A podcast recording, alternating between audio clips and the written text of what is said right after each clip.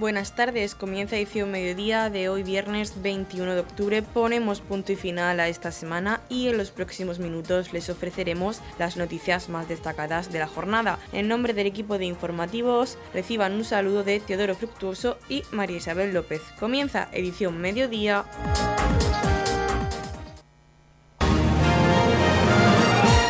Edición mediodía. Servicios informativos. El Sindicato Agrario COAC celebró en la jornada de ayer una asamblea informativa en el Salón de Actos de la Casa de la Juventud, una asamblea que estuvo repleta de agricultores interesados en los temas que se trataban en la misma. En esta reunión, COAC lanzó su modelo de cultivo que evita la contaminación del acuífero, un proyecto en el que llevan trabajando varios años con la colaboración del Centro de Edafología y Biología Aplicada del Segura, que pertenece al Consejo Superior de Investigaciones Científicas. Este protocolo se ha elaborado a raíz de las investigaciones científicas del ingeniero agrónomo Emilio Nicolás, científico del CEBAS, el cual ha completado ciclos de cultivo en dos parcelas experimentales del campo de Cartagena sin que llegue a existir una infiltración de agua con fertilizantes en la tierra.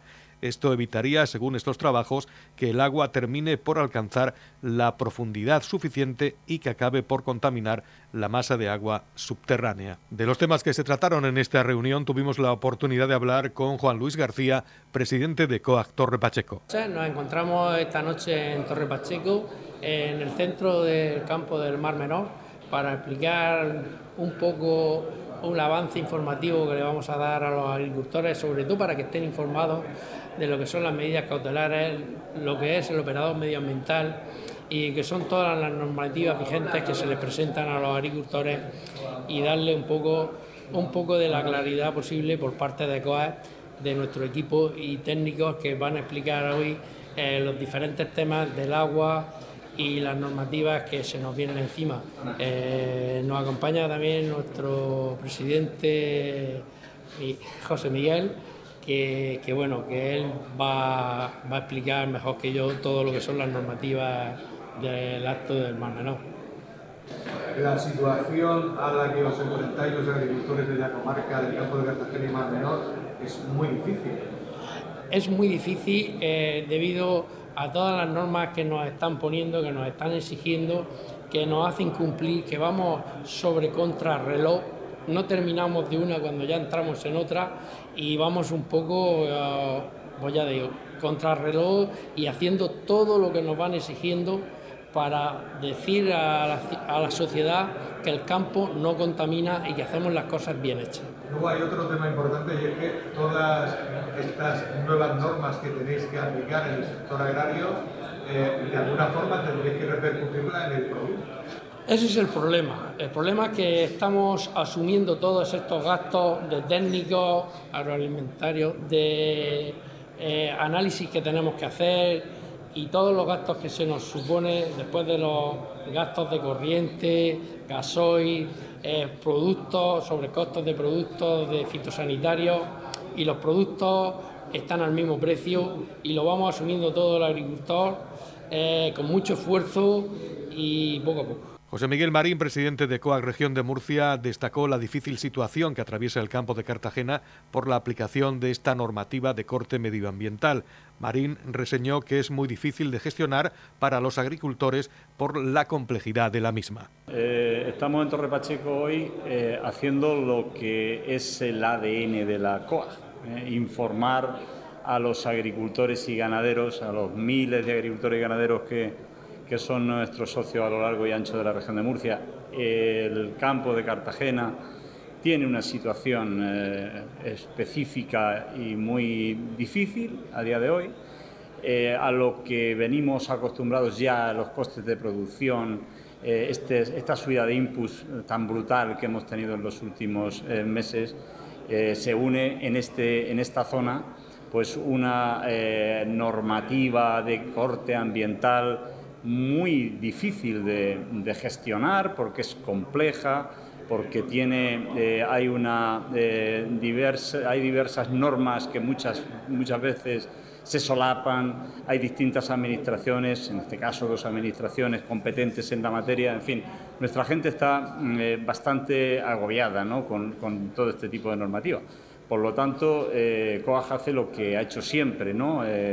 Poner a sus técnicos a disposición de sus socios, eh, trabajar profundamente con las administraciones para poder traer las mejores soluciones a la gente y, en definitiva, pues ser la correa de transmisión de todo aquello que nos cae en nuestras manos como posibles soluciones, como posibles alternativas y como posibles esperanzas de futuro, ¿no? porque lo que tenemos que transmitir a la gente es esperanza, no, no podemos caer en el, en el abatimiento y, que esto no va a tener eh, solución. Creo que tenemos, no nos podemos dar por vencidos y, bueno, esta, por lo menos esta es nuestra responsabilidad y es la que, es la que ejercemos. Sin duda. El alcalde de Torre Pacheco agradecía y daba la bienvenida a los cientos de agricultores que en la noche de ayer abarrotaban el salón de actos de la Casa de la Radio, destacando la gran labor que desarrolla el sindicato agrario COAT para formar e informar a los agricultores de esta comarca. Agradecer y dar la bienvenida a lo primero pues, eh, a los cientos de agricultores del campo de Cartagena que esta noche abarrotan el Salón de Actos de la Casa de la Radio y agradecer a COAS precisamente que haga esta función informadora y formadora. Siempre el COAS tiene el ayuntamiento pues todo el apoyo logístico, económico y por supuesto también pues para llevar a cabo esta jornada. Son momentos cruciales para la agricultura del campo de Cartagena y en estos momentos es importante que la unión de todos los agricultores pues sea efectiva y de hecho lo que está haciendo COAS precisamente es que todas las acciones sean de forma conjunta entre todos los profesionales de la agricultura. Por lo tanto, enhorabuena por vuestro trabajo y muchísima suerte porque ahora mismo pues, todas las acciones legislativas que hay pues, requieren de un esfuerzo. Eh, si siempre ha sido la agricultura una profesión esforzada, en estos momentos lo es más. Por su parte, el consejero de Agricultura también valoraba la labor de ayuda y asesoramiento que realiza COAC con el fin de poner a disposición de los agricultores las herramientas necesarias para poder garantizar el cumplimiento de la ley del Mar Menor. Bueno, es eh, digno de reconocer la implicación que están demostrando COA y, por supuesto, todos los agricultores asociados a COA. Llevamos años en los cuales se viene eh, poniendo de relieve la necesidad de que la agricultura, de que la ganadería forme parte de la solución al problema, la recuperación del mar menor, y eso es ya una realidad.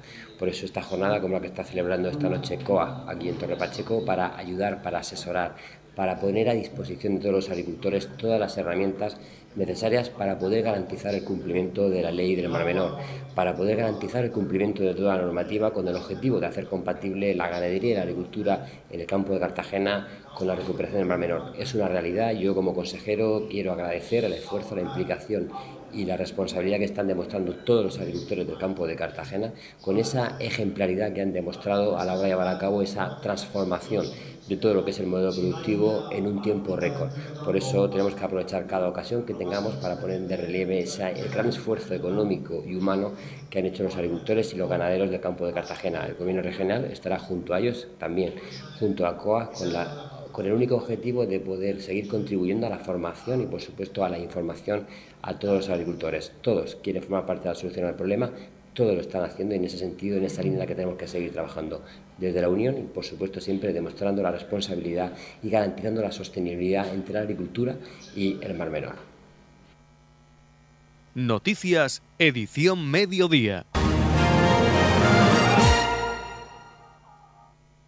24 de octubre, Día de las Bibliotecas. El concejal de Cultura y Turismo Raúl Lledó ha presentado junto a la bibliotecaria municipal Juani Sánchez las actividades programadas desde la Biblioteca Municipal de Torre Pacheco con motivo del Día de las Bibliotecas. La edición de este año, bajo el lema Bibliotecuida, se centra en destacar el papel de las bibliotecas de diferente tipología como espacios libres y abiertos que, a través de sus diversos servicios y recursos, se preocupan por atender las necesidades de sus usuarios. Las bibliotecas están abiertas a toda la ciudadanía y son un pilar fundamental al servicio de las comunidades a las que pertenecen. El concejal de Cultura y la bibliotecaria municipal nos han dado una detallada exposición de las actividades por el Día de las Bibliotecas. Bienvenidos a la Biblioteca Municipal de Torre Pacheco, a este templo del conocimiento en el que una, un año más celebramos las actividades con motivo del Día de la Biblioteca el próximo 24 de octubre, este año con el lema La Biblioteca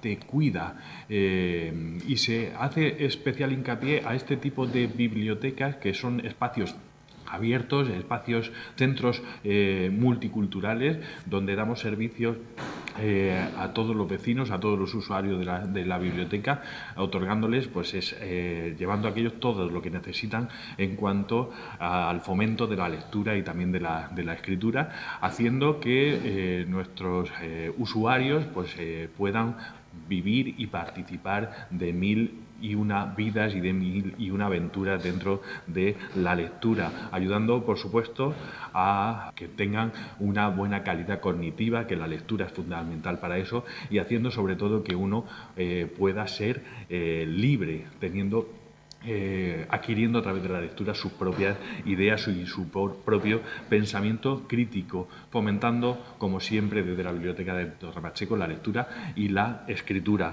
Empezamos, eh, ya empezamos con, esas, eh, con las actividades el día 3 de octubre con esta exposición que pueden ver a, mis espaldas, que es una exposición que se llama Rostros del Mediterráneo, que Juani, jefa del equipo de, de, la, de la Biblioteca Municipal de Torre Pacheco, de forma incansable hace este trabajo y que nos va a explicar de forma detallada en qué consiste esta exposición. La exposición Rostros Mediterráneos de la Ciencia está cedida por la Fundación Séneca. Eh, se puede visitar hasta el 30 de noviembre. Y el objetivo de esta exposición es dar a conocer la ciencia que se desarrolla en el espacio geográfico, histórico y cultural de lo que llamamos Mediterráneo. Eh, se trata de una exposición sobre las mujeres científicas que han querido formar parte de esta, exposición aportando sus palabras y sus imágenes eh, para mostrar su trayectoria científica. Todas estas actividades las podrán consultar dentro del programa, del programa de mano y seguimos con el lunes 24 que tendremos el Día de la Biblioteca y lo festejamos como siempre con una actividad exterior. Hablábamos antes de que eh, la biblioteca es un espacio abierto y utilizaremos nuestro eh, parque de lectura para eh, tener un cuentacuentos, un cuentacuentos muy especial que es Wonka y la fábrica de chocolate, ese magnífico cuento eh, conocido por todos y que vamos a poder disfrutar en el Parque de la Lectura el lunes, día 24. Y otro cuenta cuentos, otro cuento de títeres, en este caso, que también tendremos a partir de las cinco y media en la biblioteca de Roldán. Y yo quiero hacer, eh, felicitar y darle las gracias desde aquí a los medios de comunicación, porque siempre eh, se hacen eco de nuestras actividades y en este caso a la radio de una forma muy especial, a la radio municipal que, eh, como siempre, el martes día 25 pues tendremos este programa, participaremos en este programa Laberinto Cultural, donde eh, pues eh, contaremos cada y detallaremos cada una de esas actividades que vamos a hacer en torno al Día de la Biblioteca. Efectivamente, intervendrá el concejal Raúl Lledo Saura, eh, mostrándonos, contándonos todas las actividades que se van a celebrar. E intervendrá también eh, Carlos Elizalde, el coordinador de nuestro club de lectura, que va a contar un cuento cortito y nos va a hablar de la obra que, que se comenta en el club de lectura en este momento, una canción dulce. Y también tendremos las recomendaciones lectoras de José Rubio un integrante del club de lectura. Eh, también, pues por la tarde recompensaremos de alguna manera, eh, reconoceremos el mérito que tienen los eh, grandes lectores del municipio de Torpacheco, todos aquellos que están registrados como que más retiran libros y más leen en el municipio, pues tendremos un pequeño detalle con ellos el mismo martes, que muchas veces coinciden con estos lectores con los más pequeños, los más pequeños del municipio, los que vienen de los centros educativos y por eso siempre que podemos hacemos actividades con ellos. De hecho, el miércoles día 26 pues tendremos eh, un teatro en inglés también en el Parque de Lectura donde los centros educativos del municipio pues van a poder venir y participar de, ese eh, cuentacuentos en inglés. Muy bien. Y por la tarde tenemos cine en la biblioteca. Se proyectarán dos películas, una infantil, Ferdinand, a las 17 horas, y otra para adultos, eh, que se titula La sociedad literaria y el pastel de piel de patata, a las 19 horas.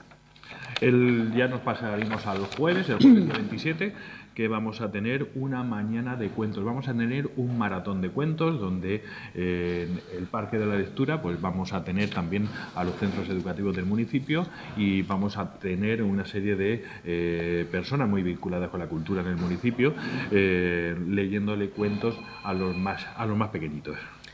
Y por la tarde eh, tendremos la presentación del libro La Asamblea del Alma de Lola Rodríguez, que es el producto de muchos años de experiencia. Ella es maestra y la experiencia a través de los niños eh, con los que ha trabajado desde el corazón y con las emociones. un espacio también dedicado a nuestra historia y a nuestro patrimonio, poniendo en valor, como siempre, para que todo el mundo lo termine de, conocer, el Cabezo Gordo y el yacimiento de la Sima de las Palomas, con una conferencia del codirector de las excavaciones, Mariano López, de la Asociación Mupancuán, que es el grupo de trabajo que cada verano participa de las excavaciones en el yacimiento de la Sima de las Palomas del Cabezo Gordo. Y para finalizar el programa, el jueves 3 de noviembre, eh, para celebrar el quinto centenario de Antonio de Nebrija, tendremos una conferencia titulada Nebrija, un español imprescindible, por la profesora de la Universidad de Murcia, Milagros del Amo Lozano. Participan los centros de enseñanza secundaria del municipio. Este, así terminan las actividades del Día de la Biblioteca, pero en el municipio de Torpacheco el Día de la Biblioteca es, son los 365 días del año y está abierta a que puedan venir todos los vecinos del municipio. Muchas gracias. En la comunidad de regantes del campo de Cartagena aplicamos las últimas tecnologías en sistemas de control y distribución lo que nos ha convertido en un modelo de gestión eficiente del agua gracias al alto nivel de concienciación de nuestros agricultores que trabajan a diario por la sostenibilidad y el respeto al medio ambiente. La comunidad de regantes del campo de Cartagena les ofrece la noticia agrícola del día.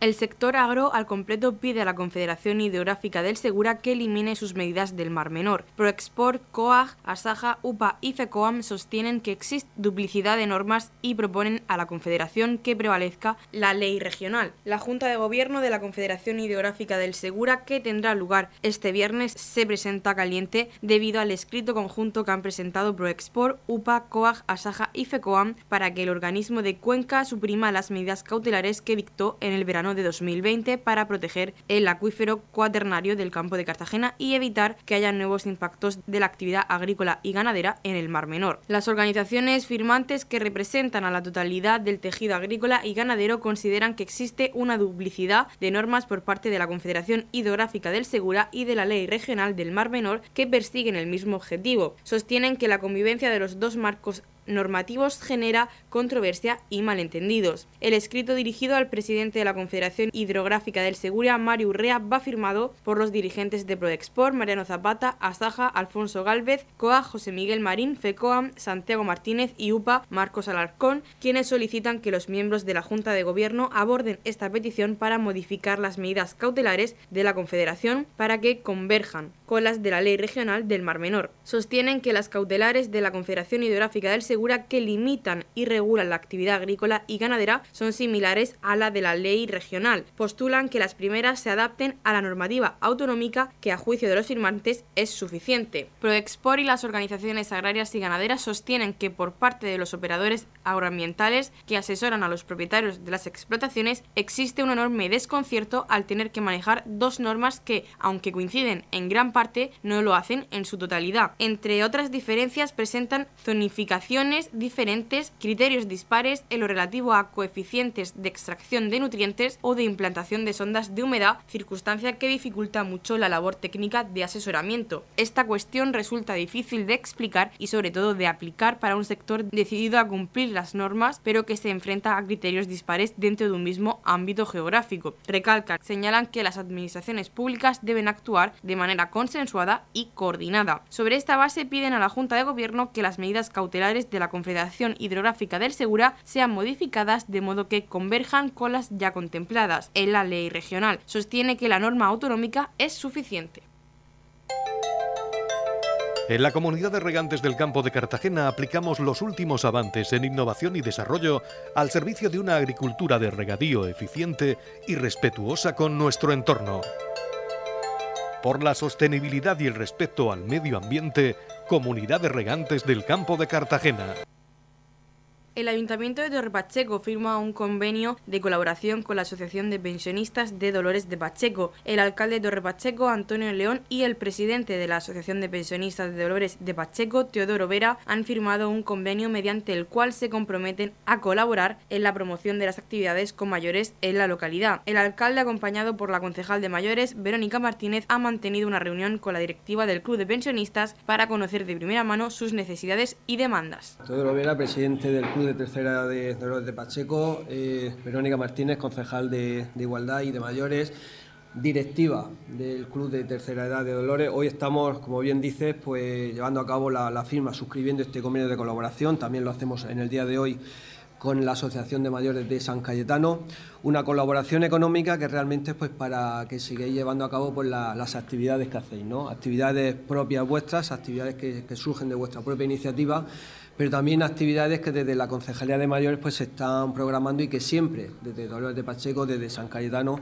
pues siempre se está respondiendo de forma positiva. Realmente lo que queremos es eso, ¿no? que, que vuestro tiempo lo invirtáis en, actividades porque también sabemos que lo invertís en otras cosas. Siempre los mayores son la referencia de los que hemos nacido un poquito después.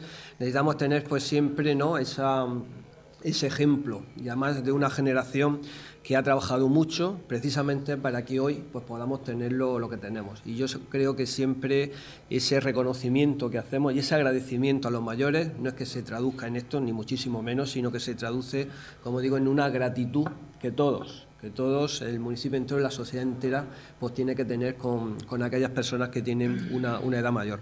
No quiere decir que por eso tengan que estar de forma pasiva, sino todo lo contrario. Sabemos que estáis de forma muy activa participando en actividades vuestras y en actividades pues, del pueblo en general. Por lo tanto, yo creo que para, vosotros es bueno el mantener pues, siempre ese dinamismo, pero para la sociedad, por supuesto que está recibiendo de vosotros pues, un, ejemplo, un, ejemplo de, de, esfuerzo y sacrificio que siempre pues, tenemos que valorarlo. Por lo tanto, el que sigáis, que sigáis así en esa marcha, como bien decía, hacía dos años que no podíamos hacerlo por, esa, por esas limitaciones, esas restricciones de la pandemia, pero que ahora volvemos y con, y con más fuerza. Así que no que nos dé que nos dé el tiempo muchísima salud para que podamos seguir con, con vosotros pues haciendo este tipo de este tipo de actividades. La Asociación de Pensionistas de Dolores de Pacheco se creó en 1982 y cuenta en la actualidad con 350 socios y con una gran y variada programación de actividades durante todo el año. Escuchamos al presidente de la Asociación de Pensionistas de Dolores de Pacheco, Teodoro Vera. Vamos a ver si procedemos al acto de la firma del convenio que tenemos con el ayuntamiento que hemos tenido dos años que no lo hemos hecho por la dichosa pandemia, pero por fin ya vamos a ver si retomamos o ya hemos iniciado a retomar en la marcha de esto y vamos a ver si firmamos el convenio para poder seguir subsistiendo. Yo creía que era más grande, pero el alcalde dice que no puede subirlo y no me lo ha subido, está igual que estaba. Tenemos 3.700 euros, que es lo que nos dan, lo que tenemos asignado, y de momento vamos a proceder a la firma. Igualmente, en la jornada de hoy, el alcalde de Torre Pacheco, Antonio León, el presidente de la Asociación de Pensionistas de San Cayetano, Pedro Garre, y la concejal de mayores, Verónica Martínez, han firmado un convenio mediante el cual se comprometen a colaborar en la promoción de las actividades con mayores en la localidad. El alcalde y la concejal de mayores han mantenido una reunión con la directiva del Club de Pensionistas para conocer de primera mano sus necesidades y demandas. En cuanto a la aportación económica, esta asciende a 1.400 euros. La Asociación Local de Pensionistas de San Cayetano se fundó en 1984 y cuenta actualmente con unos 125 socios. El presidente de la Asociación de Pensionistas de San Cayetano, Pedro Garre, agradecía la firma de este convenio y la colaboración del Ayuntamiento de Torre Pacheco para que sigan realizándose actividades en este centro de mayores de la pedanía de San Cayetano. Aquí estamos las pensionistas de aquí de San Cayetano. Ahora mismo habemos 125 en total, quitando 16 o por ahí que son pensionistas. Y aquí pues estamos intentando, como estáis viendo, que el salón se haga lo mejor posible. Estamos intentando que lo poco que quede se arregle lo antes posible para que se pueda inaugurar esto bien y hemos hecho también un juego de bolos para la gente petanca, que quiera acudir a la petanca también tiene. Y ya por los sábados por la noche el bingo y excepto cosas y alguna cosa más intentaremos hacer. Y esto es lo que se intenta, de que esto se siga para adelante y nada, y aquí estamos para servir al pueblo y, y que esto siga para adelante entre mi equipo y darle las gracias a todo mi equipo también, especialmente a ellos, porque como yo digo, aunque yo sea el presidente, pero bueno, ellos también son los que me apoyan también y intentamos entre todos que esto se haga lo mejor posible. Y simplemente por daros las gracias Antonio, daros las gracias y especial a Lola y nada, que esto siga para adelante y que sigamos siendo y que se haga lo mejor posible y a ver si esta fiesta intentamos hacer alguna cosa más aquí.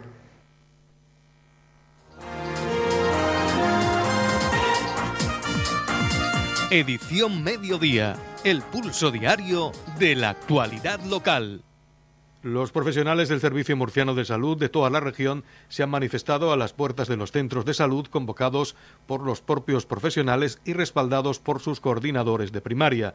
Además, han contado con el apoyo del Colegio de Médicos de la región y el Sindicato Médico CEMS para expresar el rechazo ante el aumento de las agresiones en dichos centros. En el caso de Torre Pacheco, los trabajadores se han concentrado a las puertas de los centros de salud Ernest Yud y Antonio Cozar con pancartas bajo el lema Stop agresiones a sanitarios, donde han leído un manifiesto para pedir la intervención de todas las administraciones públicas y de la sociedad murciana para detener un problema emergente, creciente y persistente que supone un riesgo real e inmediato para la prestación de asistencia sanitaria tal y como la sociedad la conoce, haciendo que se sientan indefensos y desprotegidos. Las agresiones, amenazas, coacciones e insultos aseguran que son cada vez más frecuentes, incrementándose un 25% durante 2022 tras la pandemia mundial de la COVID.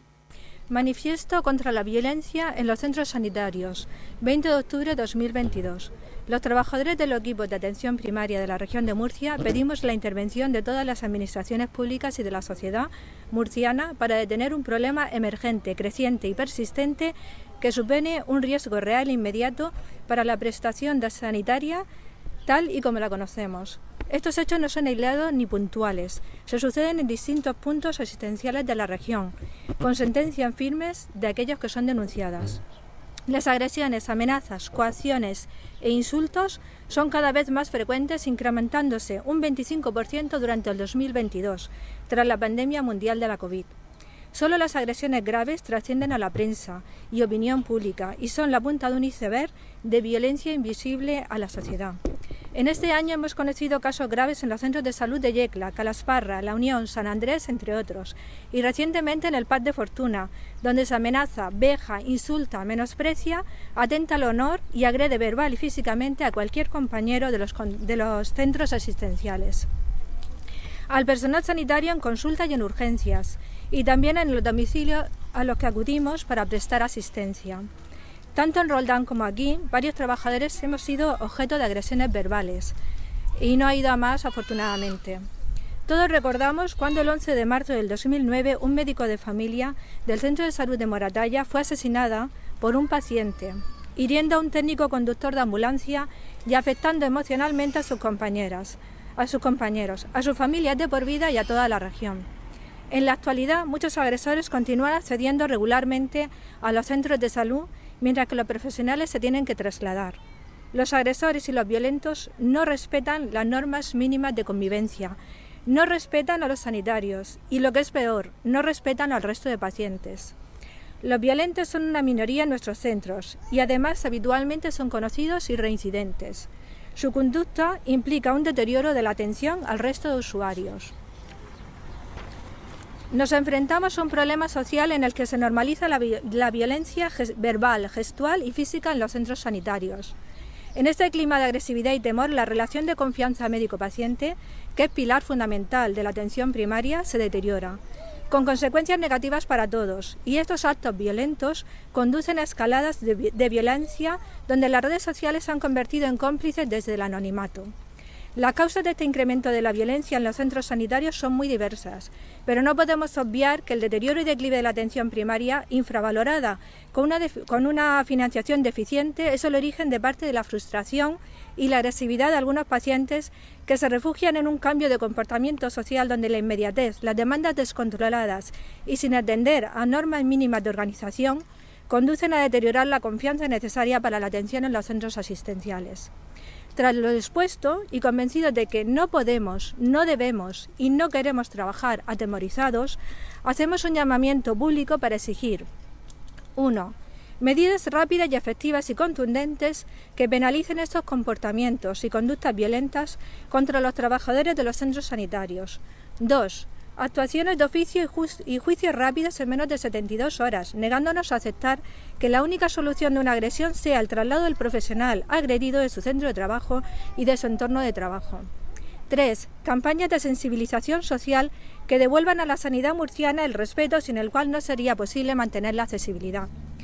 4. Equipos de vigilancia y personal de seguridad formado en todos los puntos asistenciales. Tanto en el consultorio de Roldán como el Centro de Salud de Torrepacheco Oeste no tenemos vigilante de salud, de seguridad, perdón.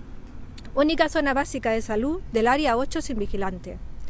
Y 5. Actuaciones de apoyo a las víctimas. Por tanto, pedimos a la Administración aborde de manera integral e inmediata los problemas reales de la atención primaria, que tanto expone a sus profesionales. Seguiremos luchando por proporcionar a nuestros pacientes un entorno seguro y seguiremos trabajando para darles una atención de calidad desde la tolerancia y el respeto mutuo. Condenamos cualquier acto violento hacia los trabajadores de la sanidad y exigimos tolerancia cero para que estas situaciones no se repitan. Muchas gracias. El alcalde de Torre Pacheco, Antonio León, y miembros del equipo de gobierno han acompañado a los trabajadores del Servicio Murciano de Salud en la verbalización de estas reivindicaciones. La concejal de Sanidad, María José López, ha mostrado el apoyo del consistorio a estos profesionales y la solidaridad de la institución municipal con la situación que están atravesando.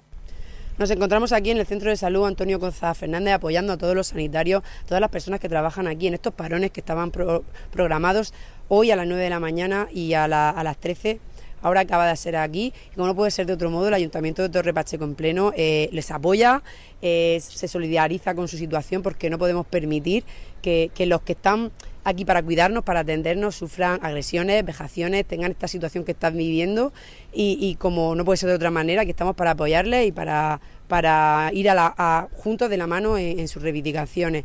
Eh, no, nos apena que tengamos tan poca memoria y lo que hace un tiempo eran todas las 8 a las 8 de la tarde salir a aplaudir a, ese personal esencial, ya se nos ha olvidado y hemos pasado de eso a, tener una situación complicada tanto laboral como personalmente, porque ya no son solo las agresiones, sino que bueno, se ven a veces obligados a no poder cubrir bajas. Eh, no podemos olvidar que los sanitarios, todas las personas que están aquí detrás trabajando, eran, fueron y son personal esencial son personal que necesitamos nuestro día a día. Los tenemos que cuidar, los tenemos que respetar y tenemos que ir toda una para que esta situación cambie. Edición Mediodía. Servicios informativos.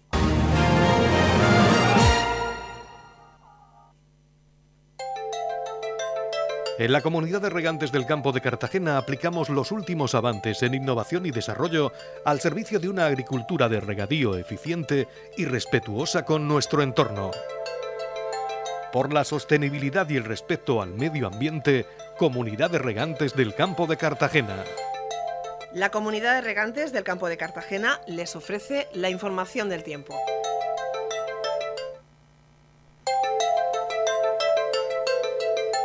A continuación conocemos la información meteorológica para hoy viernes 21 de octubre en la región de Murcia. Máximas en ascenso. Cielos nubosos quedando con intervalos de nubes altas por la tarde. Se esperan brumas matinales y temperaturas mínimas sin cambios o en descenso y máximas en ascenso. La capital Murcia alcanzará una máxima de 33 grados y una mínima de 18. El campo de Cartagena alcanzará una máxima de 28 grados y una mínima de 20. Y en el Mar Menor tendremos una máxima máxima de 28 grados y una mínima de 18 grados. En la comunidad de regantes del campo de Cartagena trabajamos diariamente en la aplicación de las últimas tecnologías en nuestros sistemas de control y distribución. Por la sostenibilidad y el respeto al medio ambiente, Comunidad de Regantes del Campo de Cartagena.